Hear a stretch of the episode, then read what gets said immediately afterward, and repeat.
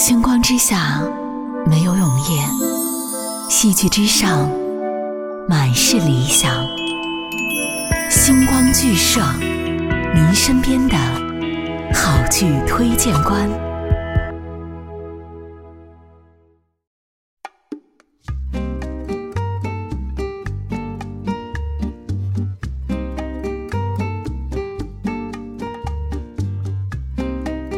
Hello，我是 Luna。过年了，忙碌了一年，总算有几天可以轻松一下的时光。那么你们都在哪里过年呢？我今年很遗憾不能回我的老家重庆和我的爸妈一起团年了。那今年我还是会待在北京，和我的家人在北京一起过年。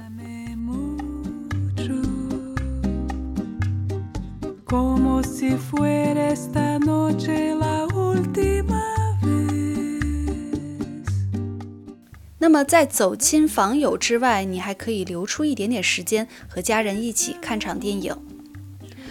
我整理了一些片单，这里面一共有六部电影，都是在评分八点零以上的，而且没有一部是爆米花的大片，没有特效，没有打斗，没有烧脑的情节，也没有追热点、赶时髦的段子。那这些电影呢，都只是在平淡如水的生活细节当中，和极为寻常的套路化情节。但是我要提醒你一点，如果你要看这些电影的话，必须提前备好纸巾。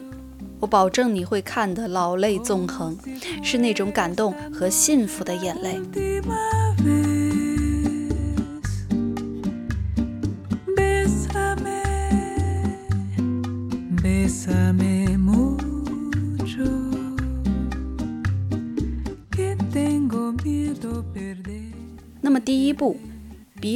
更深。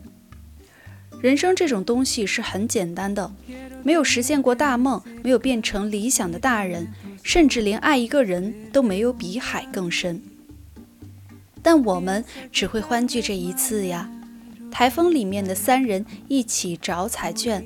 说不定就是人生离三亿元最近的时候了。我是不是说了很了不起的话？很多导演一生只拍一部电影，失之愈合就是其中一个。他永远都在拍家庭和亲子的主题，但是怎么看都不会觉得腻。这部电影里，失之愈合将镜头对准废柴人生，通过对日常生活细节的敏感捕捉。向世界展现他的生活哲学，泪点和笑点齐飞，在日常里寻找小规模的荡气回肠。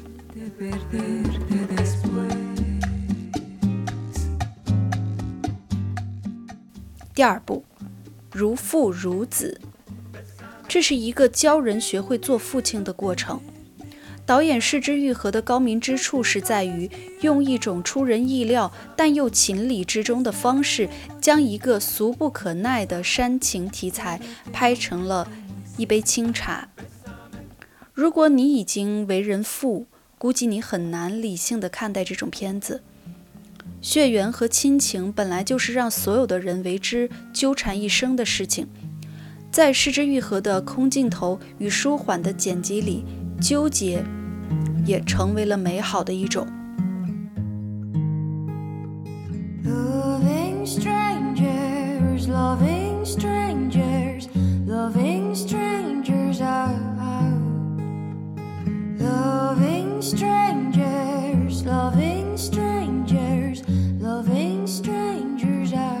三部《海蒂与爷爷》，阿尔卑斯山的美景令人心醉。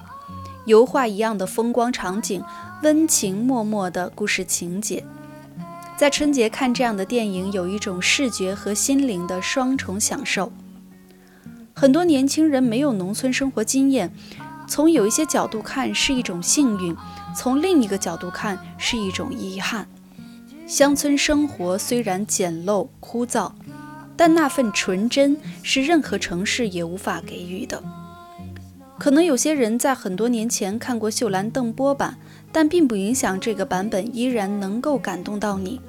如果你还能用纯真的儿童视角看这个世界，你一定会被这个阿尔卑斯山少女的故事所打动。无论翻拍多少次，好故事永远可以治愈别人。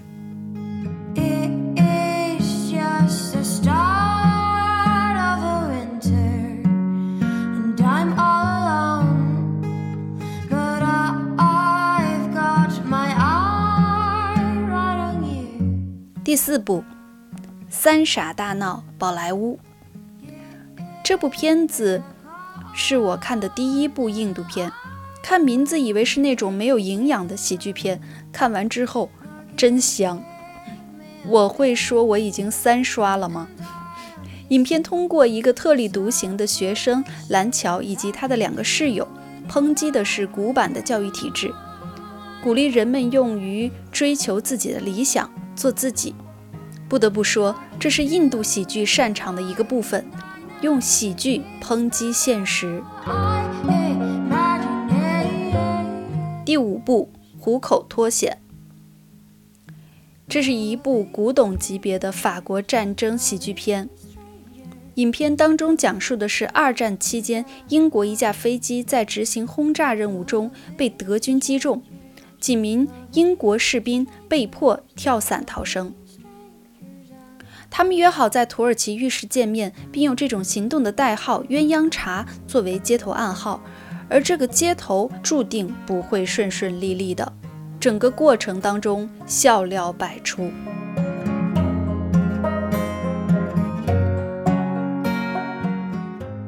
第六部，《爱情神话》。离异了多年的画家老白，经朋友介绍认识了同样离异、带着一个孩子的李小姐。老白对李小姐一见倾心，可是李小姐似乎对这段感情有所顾虑，一直止步不前。《爱情神话》这部片子是市井的，也是优雅的，就如同《白老师菜篮》里面的零七红酒，李小姐穿了多年终于断根的 Jimmy Choo 一样。这种混杂了烟火气的咖啡香的东西，叫做上海。这是一部对上海人生活观察的细致，很入味，刻画的入木三分，而且充满了乐趣的一部电影。节奏不紧不慢，故事张弛有度，充满了诙谐的黑色幽默。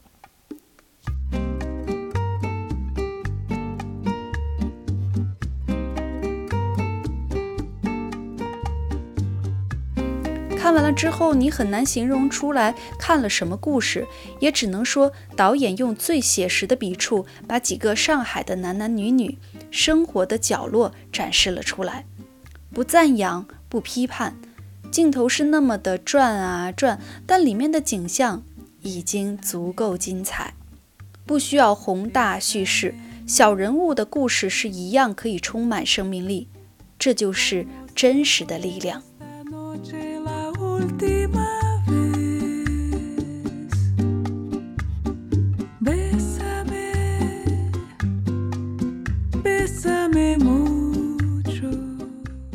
过年了，团圆不仅对于中国人，乃至整个世界都是具有意义的。大概也正是因为背后隐藏着太多的悲欢无常、离合聚散，团聚才显得如此的难得。盼望着过年，盼望家人平平安安，同时也盼望春节的电影来拉近彼此的距离，享受此刻的离合悲欢。以上推荐六部电影。在这里也祝大家春节快乐。好了，本期的节目就到这里。如果您有什么想说的、想聊的，欢迎在未来 App 软件里找到我，和我一起讨论。您还可以关注公众号“一点范儿艺术的艺”，解锁更多资讯内容。我们下期见。